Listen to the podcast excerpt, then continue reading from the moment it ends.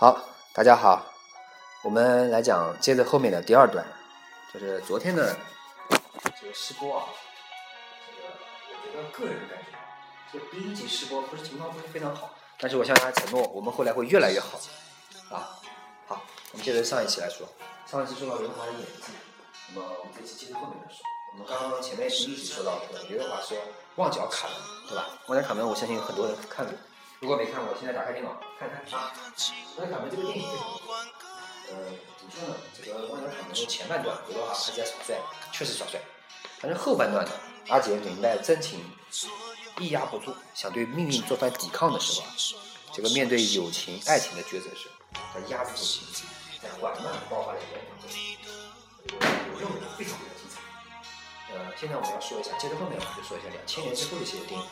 这段时期呢是他电影事业高峰，所以他在这段时期有很多耳熟能详的作品。有人来脱离了偶像派，不用演戏的基础，但是他表演也表现出明显的短板和缺陷。无论是《暗战》《无间道》三部曲，还是《门徒》，啊，一方面他的人物狡诈凶狠，表现的非常到位；但是另一方面，他表现方式呢却单一。你会看到他的一种表表现他的到了无主力，他体验他表演方式抛到脑后。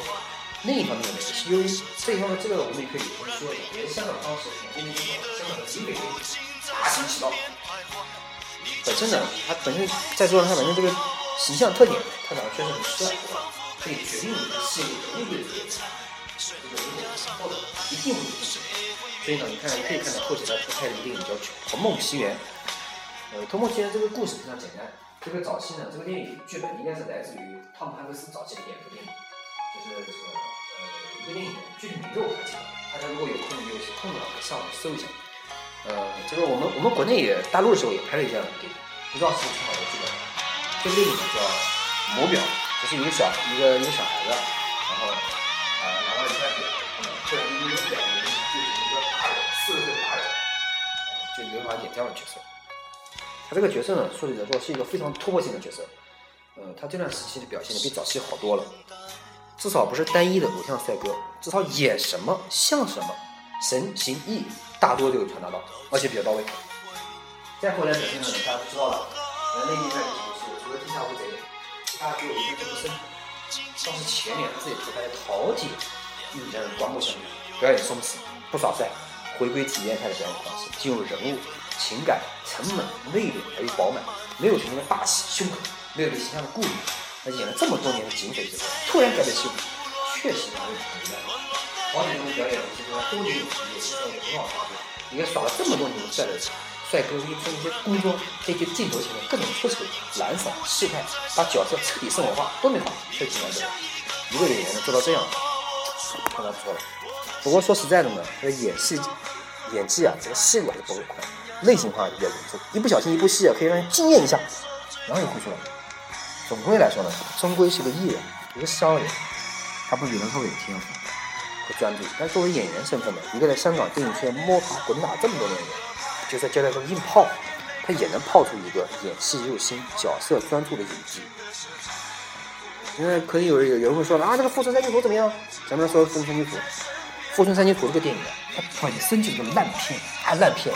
你无论换谁来演，你就是换汤姆汉克斯来演，它也是个烂片，对吧？这个，但是桃姐就不一样，桃姐你换别人来演，这不一定就能演好，啊。那你怎么说演演这个演技之神，这个汤姆汉克斯他是会演好，但是这个演的像不像呢？那是两说了，对吧？这个盲探呢，说实在的，刘德华也老，五十多岁的人了，他还要装蠢扮萌，有点看不下去。说实在的，当然这个故事情节非常好，刘德华演的，怎么说呢？我认为刘德华就跟小贝一样。他这个早年的成就啊，基本外貌的关怀。早年大家可能看过这个《神秘查理》，这个刘德华演的特别帅气，但是他年纪大了，越来越大以后，他被这个外貌给拖累了，真的，对吧？好，咱们说完了刘德华的演技，大家觉得怎么样？呃，我们预告一下，下一期我们来谈一谈这个情感生活、感情生活。呃，欢迎下期大家关注。大家如果有什么嗯。需要跟我联系的话，可以直接联系我啊！我的手机号码是啊幺三九，还是不说了啊？咱们呃，我的 QQ 号是八七零二零五八零七，大家可以加一加，谢谢。